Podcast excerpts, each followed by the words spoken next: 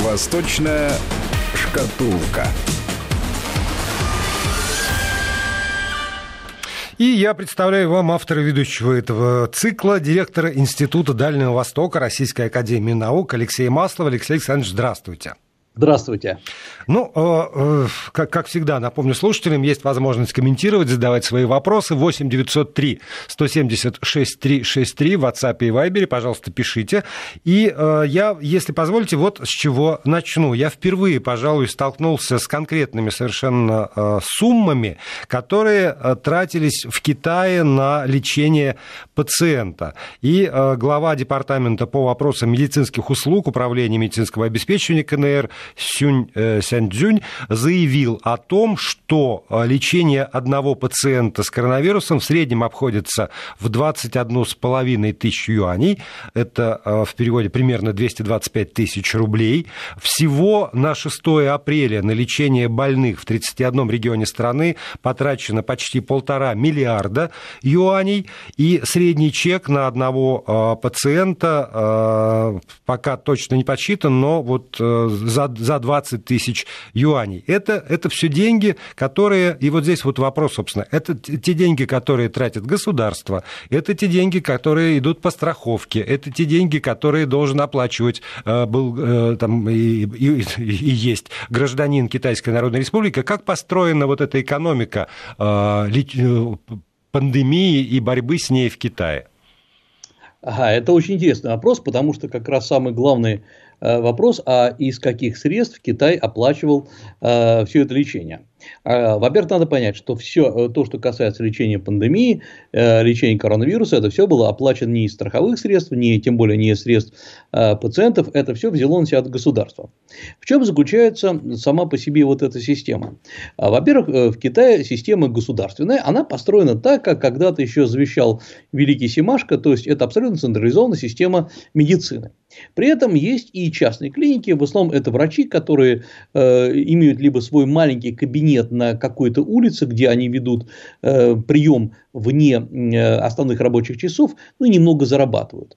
Э, что это за кабинет? Это вот такие э, платные посещения, обычно в полуподвальном помещении, вам делают массаж, иглоукалывание, они имеют лицензию, это все нормально, и часто они считаются очень и очень качественными, и прием такой, например, на один сеанс стоит приблизительно э, около тысячи рублей, там это имеется не просто осмотр, а, я специально в рублях говорю, естественно, речь, речь, речь идет о юанях, э, но это и сама по себе процедура, и обычно в это э, входят и некоторые лекарства какие-то, отвары. То есть здесь часто, чтобы не идти в большие клиники или когда есть какие-то вялотекущие заболевания, люди посещают именно такие небольшие клиники.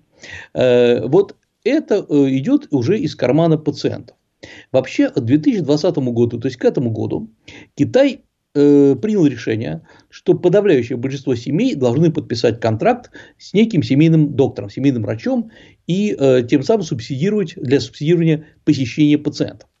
Э, значит, э, врачи общей практики э, будут с этого года наделены полномочиями назначать встречи с ведущими специалистами, то есть, а не оставлять пациентов, не заставлять пациентов самостоятельно посещать больницы. То есть, теоретически это должно так быть, что к вам приходит врач домой, или он принимает в своем небольшом кабинете на какой-то улице, чтобы все не шли в эти большие клиники. Это государственный врач, вы к нему приписаны, э, вы за это когда-то платили страховку медицинскую, причем медицинскую страховку за вас платит предприятие. Это входит не из вашего кармана, это входит в оплату предприятия. Если же вы человек, который давным-давно ушел на пенсию, еще до того, как ввели эту систему, то за вас платит государство.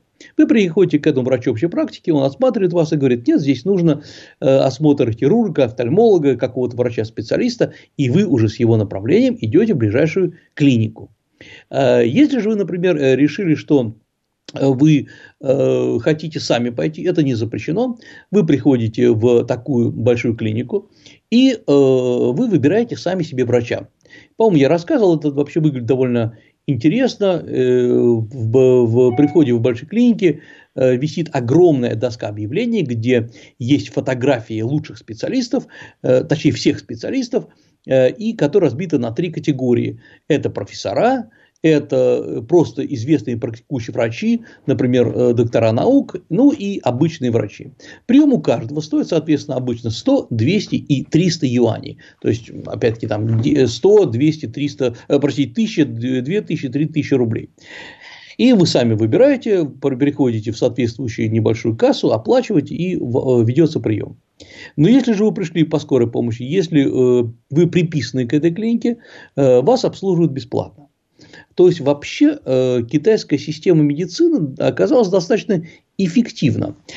И здесь эм, надо понимать вообще, а сколько китайские врачи получают?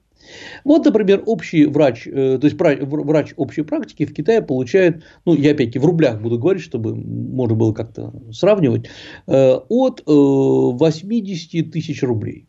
Специалисты такого среднего звена в Китае получают 120, 150, ну и там 200 тысяч. Ну, казалось бы, очень хорошая зарплата, тем более для Китая. Но надо понимать, что э, поток э, пациентов через этих врачей гигантский. Вот, например, э, такие врачи общей практики, они могут пропускать через себя от 20 до 50 пациентов в день. Это рабочий день 7,5 часов. И это огромное число. И американский врач обычно пропускает через себя 16 пациентов за 9 часов рабочего дня. Здесь может быть 50, вот я, например, знаю случаи и 60. То есть это, конечно, нагрузка на врачей гигантская. Я сейчас не говорю ни про коронавирус, ни про что другое.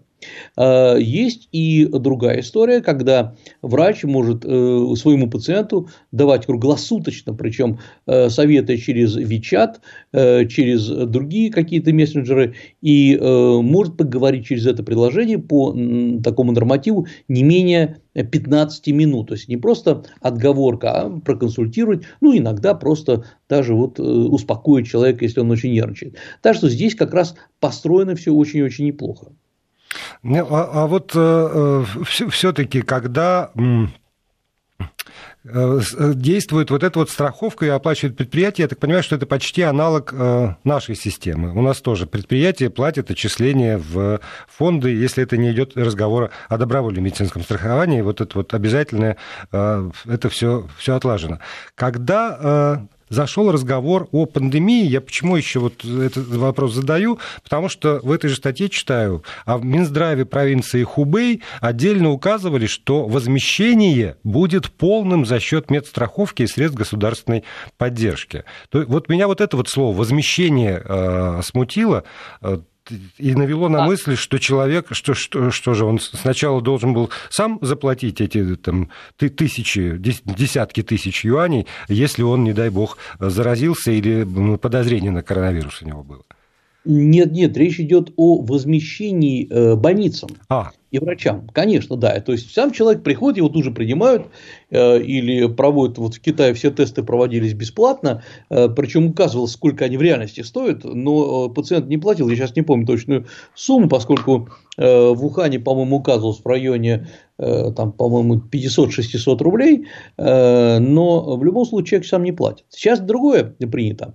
Предприятия платили, платили деньги, и сейчас государство обещает, что все страховые и медицинские взносы, про страховка бывает не только медицинская, это бывает страховка от несчастного случая на предприятии и так далее. Вот все эти взносы и социалка будет возвращена предприятиям, э, которые пострадали от коронавируса. Ну, туда, например, подпадают все предприятия провинции Хубей. Э, и тем более там э, все предприятия города Уханя, а многие и другие. Э, поэтому, э, значит, э, то есть здесь государство, здесь надо понять одну интересную вещь, придется нам углубиться в историю, чтобы понять, как действует Китай. В Китае изначально была принята система, которая называется, прошу прощения за сложное выражение, рецепрокная редистрибуция. Говоря упрощенным языком, эм, взаимообразное перераспределение – это вообще сложилось еще э, в глубокую древность, когда э, ну, считалось, что, например, самый удачливый охотник там, второго тысячелетия, третьего тысячелетия до нашей эры берет и приносит об, э, в свое племя, там, китайское племя или протокитайское племя убитого зверя. Он, казалось бы, мог его съесть по дороге и насытиться, но он его не трогает. Он его приносит и отдает всем. За это ему почет и уважение, ему тоже отрезается большой кусок, но племя э, какую-то часть мяса засаливает, если это урожай складывает в амбары и э, бережет до поры до времени. Э, и вот когда вдруг наступает несчастье, разлив, разлив реки, саранча, Э, еще какое-то естественно, по естественным причинам несчастья, все это обратно перераспределяется членам этого протогосударства, княжества, племени. То есть происходит, сначала люди складывают и берегут какую-то часть э, прибавочного продукта, а потом самый главный руководитель, там случае правитель, вот, кстати говоря, по-китайски старое название, одно из названий правителя было хранитель амбаров. Он, собственно говоря, перераспределял.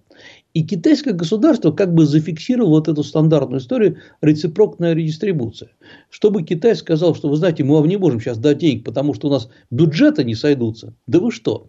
Э, китайцы просто привыкли так жить. Э, бюджет – это ваша проблема сводить или не сводить бюджеты вместе. Мы вам э, выплачивали ну, налоги в данном случае, но для того, чтобы какую-то часть вы всегда придерживали для таких вот естественных несчастий. И теперь государство перераспределяет и оплачивает вам ваши болезни, ваши страховки и, к сожалению, ваши смерти. И э, поскольку государство сейчас, китайское государство, выполнило все свои обязательства, оно на коне, оно ценится. И э, оно э, сейчас, э, мы видим, что э, легитимизация власти, она, конечно, заметно возросла. И вся китайская медицина сегодня сработала, ну, почти как в лучших традициях советская медицина. Я имею в виду, когда все платили какую-то небольшую часть э, в медицинские, э, медицинское страхование, причем не было понятно никому, оно в реальности покрывает все наши заболевания или нет. Понятно, что молодежь не болеет, старики болеют, но так или иначе китайская система медицины, она не переложена на плечи больных. Тогда, тогда давайте вот про другую экономику, а не только про экономику медицины. Ну вот, э, да, про другую экономику. Сейчас э, понимаете, самый главный вопрос, в том числе интересный для нас, это а вообще почему Китай э, не грохнулся с, большей силой, чем нам казалось. Я просто поясню, с какой силой грохнулась экономика Китая и насколько это существенно или нет. Ну, во-первых, все говорят, что она врет ровно столько, сколько врет любая другая статистика. Но если мы смотрим, что самое серьезное падение произошло в феврале, по многим товарам э, упало на 35, где-то 20-25%. Э, многие говорят, нет, нет, а вообще все остановилось. Ну, например, мы можем посмотреть, как ни странно, вот есть такой костный показатель, это уменьшение количества выброса вредных газов, которые возникают от сжигания э, топлива типа угля, других, других естественных видов топлива. И оно, э, выбросы, топлива, э, выбросы газов упало, упали на 25%. То есть это коррелируется с теми цифрами, которые показывает и китайская статистика. Март, январь, февраль и март китайская экономика затормозилась на 25%, на одну четверть. Это гигантское абсолютно там, число, и поэтому любая другая экономика, если ее отрезать ровно на четверть, ну просто не выдержала бы. И возникает главный вопрос, собственно, почему все-таки она сейчас с такой скоростью начинает раскручиваться?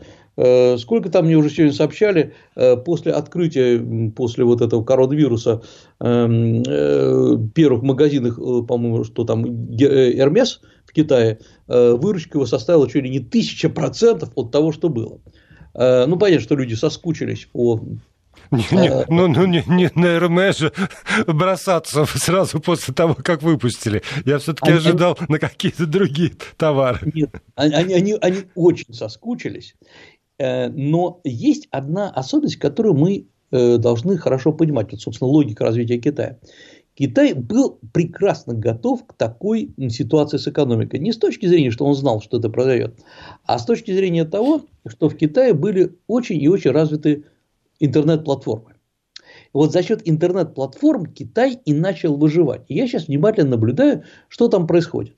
Ну, во-первых, почему-то все говорили, это любимая такая поговорка, что Китай жутко отстает от США, от Германии, от Англии э, в плане развития новых технологий, искусственного интеллекта, что ему там еще идти и идти. Значит, есть, я посмотрел довольно интересные опросы, последний из них был э, в самом конце 18 начале 19 года, это сколько компаний из существующих в стране внедрили в свою работу различные способы искусственного интеллекта. Ну, например, от ведения бухгалтерии до обслуживания клиентов, до подсчета рисков и так далее. Так вот, в в Китае из всех существующих китайских компаний более 85% внедрили э, технологии искусственного интеллекта. 85%.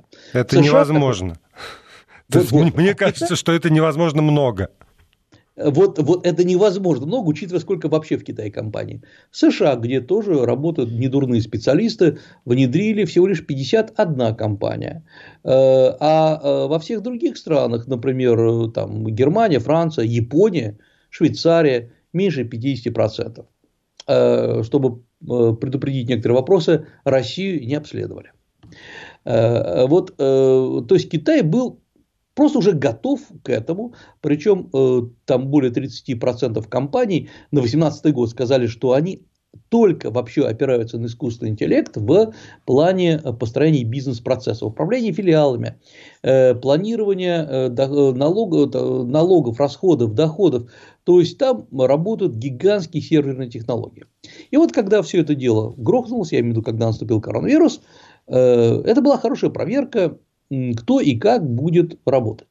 И вот оказалось, что в Китае как минимум две крупнейших платформы, известные нам всем Alibaba и Tencent – начали по всему Китаю внедрять с дикой скоростью, за свой счет, обратите внимание, новые технологии. Э, и, например, они начали бесплатно обучать работе на онлайн-платформах малые предприятия и передавать им, э, собственно говоря, сертификаты, лицензии на пользование целым рядом э, технологий. Ну, Tencent – это та компания, которая принадлежит WeChat, а у Alibaba есть свой, свой мессенджер и своя система онлайновых, онлайновой работы, называется Динток. По-китайски вообще Дин-Дин. Очень смешно звучит. Э, вот эм, обратите внимание, что Россия, оказавшись, в общем, в такой же ситуации, все мы так или иначе работаем, мы работаем не на российских платформах, а на американских, на каких-то других. Что, конечно, поразительно, потому что я никогда не поверю, что э, россияне хуже разбираются в высоких технологиях, я имею в виду э, компьютерные инженеры, чем китайцы. Но китайцы работали только на своих технологиях. Для того, чтобы было понятно, как это происходит. Эм, чтобы определять, болен человек или нет, в Китае был введен такой, называется, эм, код здоровья – Э, человек загонял в телефон свою там, э, э, QR-код, и у него были три только кода. Это как светофор. Красный он болен, желтый он под подозрением, и зеленый, соответственно, он абсолютно здоров.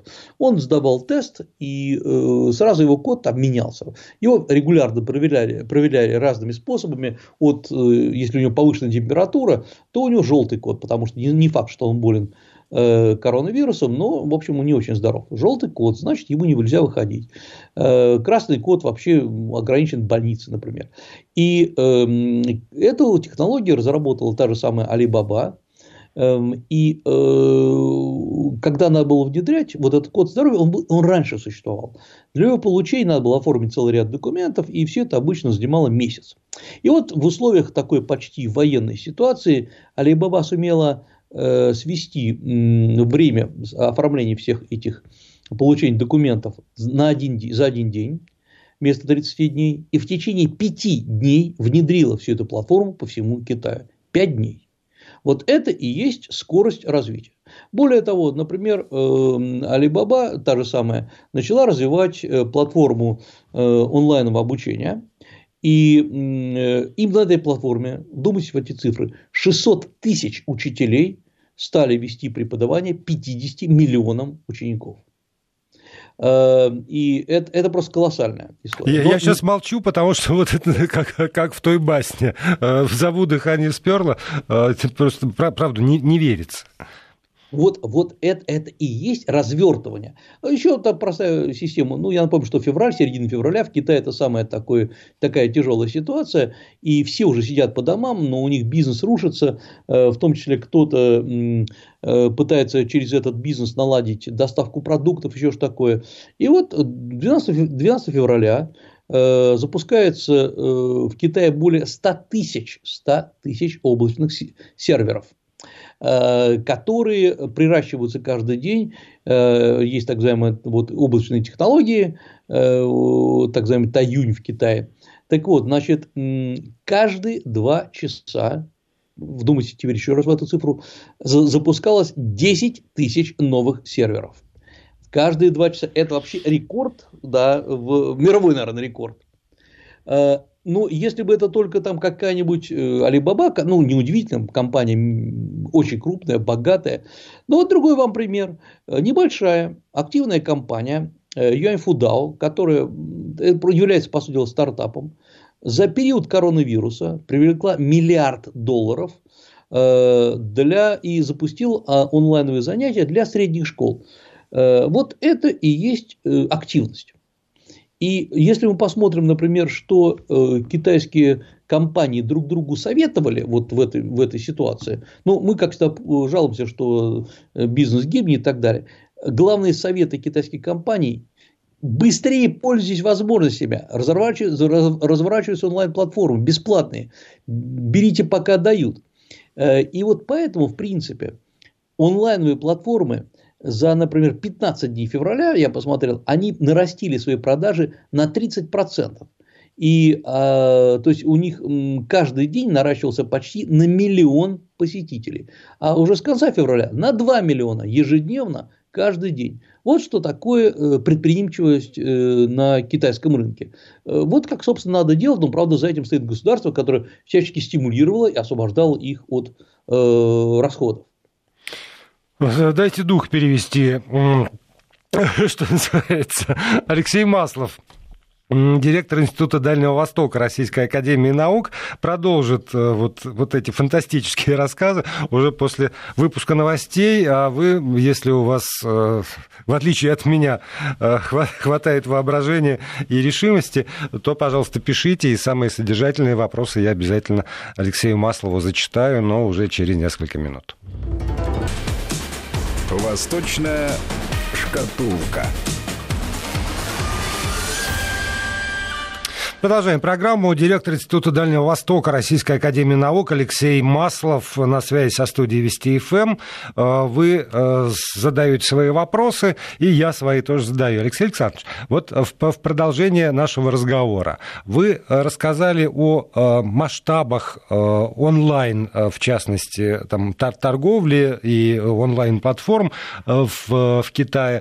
А пока шли новости, вот я такое известие прочитал по поводу Москвы московская мэрия сообщила о том, что в два раза в Москве выросло количество э, доставок еды с 6 э, тысяч до э, там, 12 тысяч в сутки заказов. И я понимаю, что, может быть, просто действительно несравнимые рынки, несравнимый э, образ жизни, потому что на многомиллионную Москву, ну, даже там в 12 тысяч заказов э, доставки еды, ну, это не, не, не тот масштаб, о котором вы рассказывали про Китай. Ну, ну никак не, не сравнить вообще.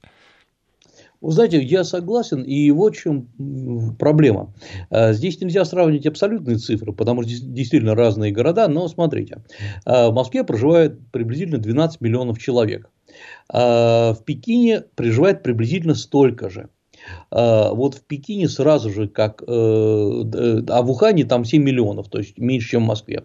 А, поэтому по городам эти вещи сравнимы, честно говоря. Да. Но посмотрим, да, что э, в э, Китае, в Ухане, например, и в Пекине, и в Шанхае, когда был объявлен карантин, практически все сразу ушло в онлайн. Что произошло, чтобы понятно было? Эм, э, многие компании, в том числе и крупные, не говоря уже о мелких, понимали, что больше э, держаться на э, прямых продажах невозможно, ну, не имеет смысла. И, и надо каким-то образом перестраивать свой бизнес в продаже и продуктов питания, и уже готовых, готовой пищи.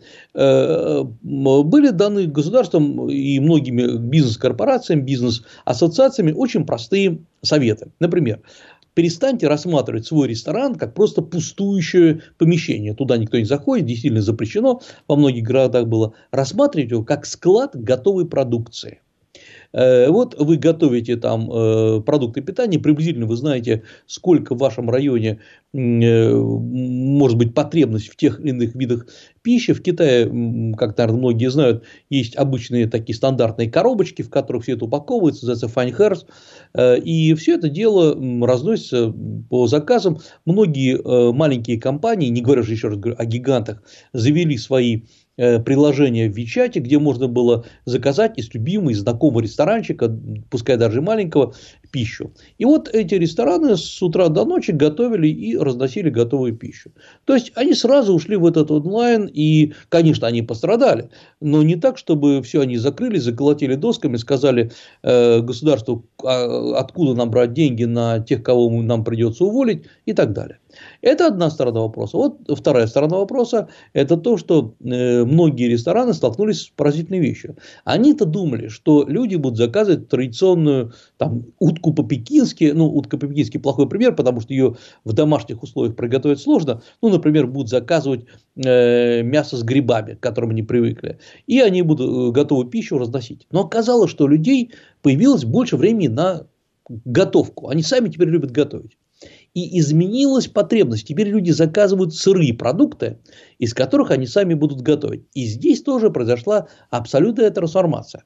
Дело в том, что в отличие от э, России, США, Европы, мы привыкли к, к замороженным продуктам, собственно, э, можем забить холодильник, они там лежат и морозятся, и Э, морозилки у многих людей просто забиты мясом, забиты там мороженым мясом, которое может лежать месяцами. Но Китай не таков. Китай привык к свежей пище, к свежим продуктам, свежему мясу, свежей рыбе. Э, здесь, конечно, есть оборотная сторона этой, этого привыкаемости. Вот эти все печально знаменитые э, влажные или мокрые рынки, где, как считается, продают всякую гадость и всякую живность, на самом деле все-таки там продают обычное, нормальное, э, свежее мясо, рыбу и, к сожалению, иногда продают и всяких экзотических животных. Я не скажу, что это очень гигиенически правильно и чисто, но факт остается фактом. Более 40% людей, которые покупали свежие свежее мясо, свежую рыбу, они покупали на так называемых, на официальных названиях, фермерские рынки. Вот туда они шли, покупали на день, на два. Э, или э, часть еще покупала в больших супермаркетах, где тоже есть прилавки с, со свежими, свежими продуктами, которые выложены прямо на льду. И лишь, если могу ошибиться, вот до коронавируса меньше 5% покупали в онлайновом режиме. Никто как бы, ну, все хотят посмотреть лично на этот кусок мяса. Так вот, э, коронавирус все изменил, люди начали заказывать это все в онлайне. Сейчас э, продажи э, всех сырых продуктов возросли практически до 90%. Ну, понятно, что многие магазины закрыты. И сейчас, хотя формально уже многое открывается, все равно люди привыкли заказывать в онлайне. Теперь э, продукты, доставка продуктов э, в онлайне возросла просто неимоверно. Вот мы, кстати говоря, тоже в России уже привыкаем, что мы можем заказать сумки, набитые самыми разными снедью из каких-то магазинов, у нас это распространено. Китайцы любят сами покупать, они будут заказывать электронику, но за пищей они пойдут сами, чтобы посмотреть, пощупать, поговорить с продавцом. Это такой важный ритуал. Вот в Китае сейчас это э, совсем изменилось, и люди стали эм, э, использовать вот эти онлайновые платформы для заказа пищи. О чем это говорит?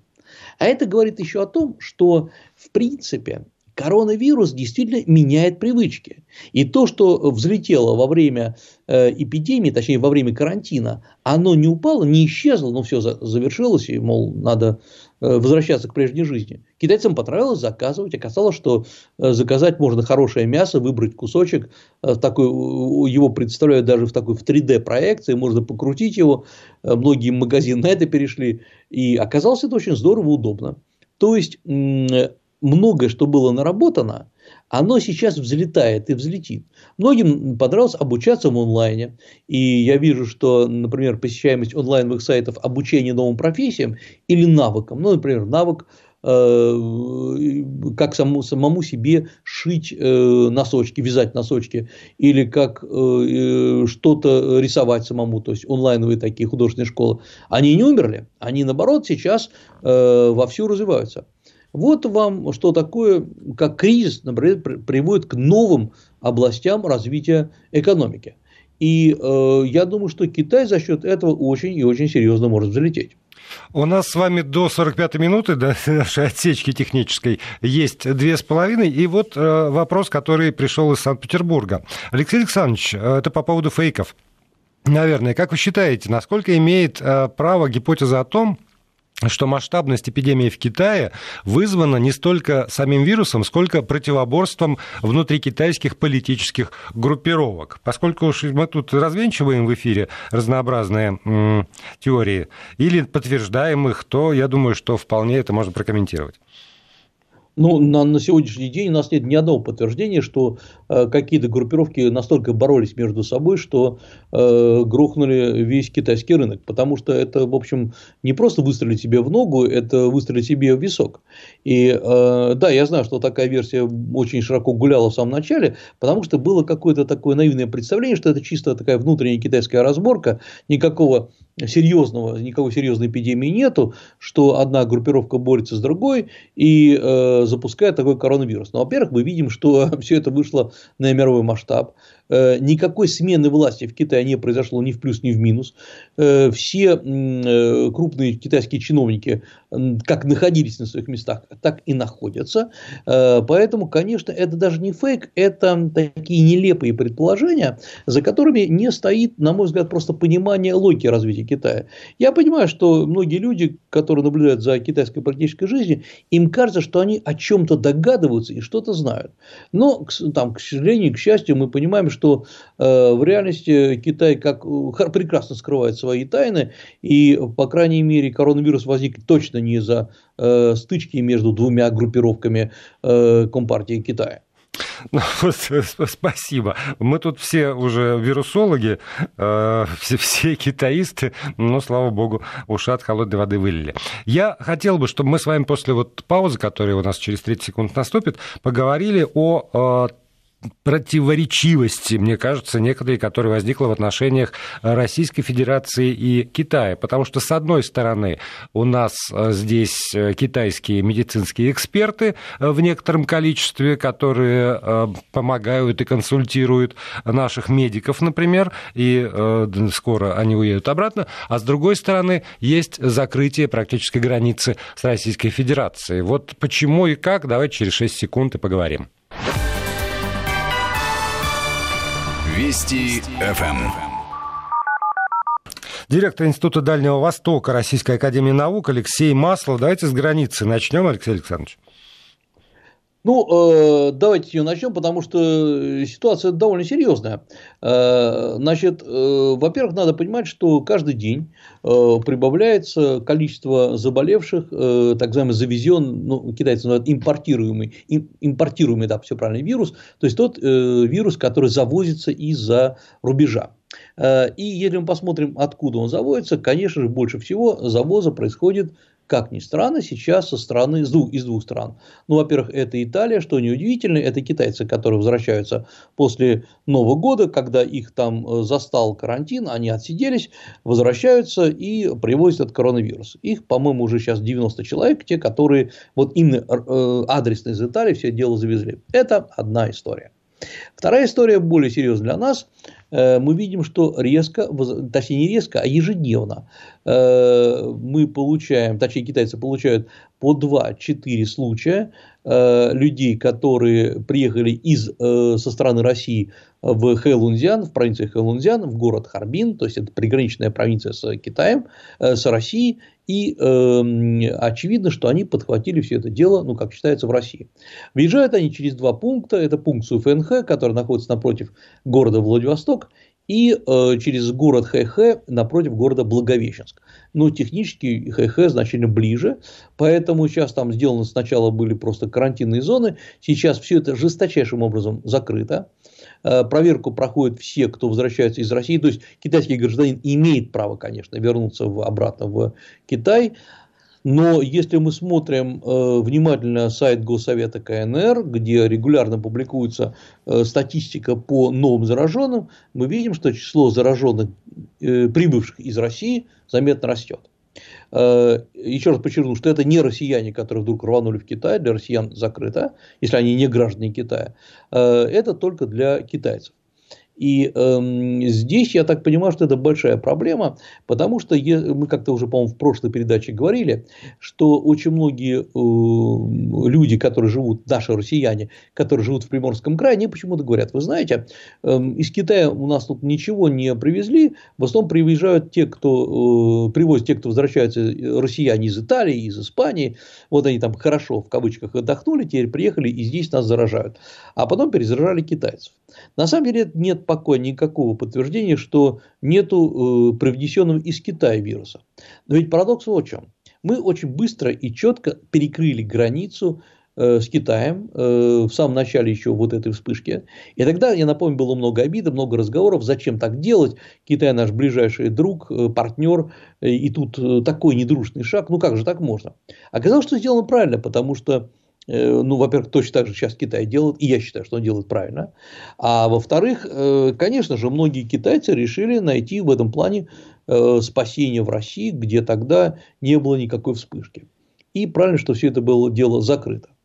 Это вот одна сторона вопроса. Вторая сторона вопроса заключается в следующем. Китайские, да, действительно, медики приехали в Россию, побывали в госпитале в Коммунарке, побывали еще в некоторых местах, Э, рассказывают о том, как все здорово лечится, дают интервью, э, рассказывают, что есть фантастические успехи китайской медицины, но здесь позвольте мне не согласиться и сказать, что китайская медицина, конечно, хорошая и мощная вещь, но нет никакого пока ни одного подтверждения, что китайская медицина может лечить вирусные заболевания. Это было бы, конечно, открытие достойной Нобелевской премии. Китайская медицина, традиционная медицина, использование трав, использование таких, эм, э, свойств, э, таких веществ, как, например, грибы линджи, кардицепс, э, по-китайски чхунцхао, это, конечно, серьезно, заметно укрепляет иммунитет. Это способствует, линджи, например, способствует восстановлению э, иммунитета после тяжелых заболеваний. Э, может применяться в период ремиссии болезни, но это не лечит болезнь. Да, И... но это не позволяет ей развиваться. Если, да, если иммунитет э, мощный. Ну, вы знаете, аскорбинка позволяет не развиваться болезни. Да, но это не значит, что аскорбинкой мы вылечим э, э, коронавирус. Э, вообще витамины полезны, это не первые, это не китайцы сказали. Но э, просто сейчас я вижу в интернете, гуляет масса слухов, что есть какой-то великий китайский рецепт, что можно за счет трав э, и прижига, и и прижигания вылечить заболевание. Нет, нельзя. Вот, э, и э, Китай, конечно, сейчас не просто помогает, они молодцы, он сам себя рекламирует. И они делают в этом смысле абсолютно правильную вещь. Такие же китайские бригады сегодня, сейчас поехали и в Италию, они есть, насколько я знаю, сейчас и в Германии. Э, Китай готов практически выслать любых э, консультантов в любую страну, в том числе, например, сейчас речь идет о поездки китайских врачей э, в Украину, в Беларусь, в Центральную Азию. Ну что, у Китая есть опыт, конечно, его сейчас надо каким-то образом в хорошем смысле монетизировать, э, не обязательно за это брать деньги, но укреплять свою значимость. Ведь, понимаете, Китай сейчас смотрит, каким образом, и правильно делает еще раз, как использовать свой очевидный успех. Пока страны как бы не готовы принимать э, китайский инвестиций, чем Китай всегда и славился. Ну, не до инвестиций сейчас, Италия, например. Но посмотрите, какие решения принимает китайский госсовет. Вот я посмотрел с большим интересом заседание китайского правительства от 7 апреля, вот совсем недавнее. А У нас с вами две минуты. Да, этого хватит рассказать. Да. Китай принимает, принимает решение о э, том, чтобы усилить и развивать э, новые железнодорожные пути между Китаем и Европой. Зачем? Какие железнодорожные пути сейчас? Что, чем торговать с Европой, когда, с Европой, когда Европа закрылась? Это на будущее. Китай принимает решение об открытии более 40 новых площадок, точнее онлайновых площадок э, трансграничной торговли с Европой и США. Зачем? На будущее. Причем любой человек, который создает эту и участвует в этой площадке, э, может платить 4% э, налога с прибыли. Это практически ничто. Это на будущее. Э, Китай э, будет сейчас проводить предлагаю вам всем посмотреть, в июле фантастическую онлайновую гуандунскую ярмарку, экспортно-импортную ярмарку. Посмотрите на парад технологий онлайновых. То есть Китай сейчас смотрит на будущее и активно предлагает себя, но очень осторожно, чтобы ни у кого не вызывать раздражение, потому что это действительно будет пир во время чумы. И на последние 30 секунд скажите, пожалуйста, вот уже вопрос задают. Китай опередит всех э, с вакциной? Очевидно, что да, но не факт, что Китаю дадут ее применить, потому что есть и другие претенденты на эту, на эту позицию. А, то есть получается, что даже если они это сделают, то просто на, на, на большой фарм-рынок ее не выпустят конкуренты. А, я думаю, что так и будет, потому что слишком лакомый кусочек. Хорошо, тогда все остальные вопросы оставим уже до следующего вторника, когда Алексей Маслов, директор Института Дальнего Востока Российской Академии Наук, вновь выйдет в эфир радиостанции Вести ФМ эм и проведет свою авторскую программу «Восточная шкатулка». Спасибо вам большое.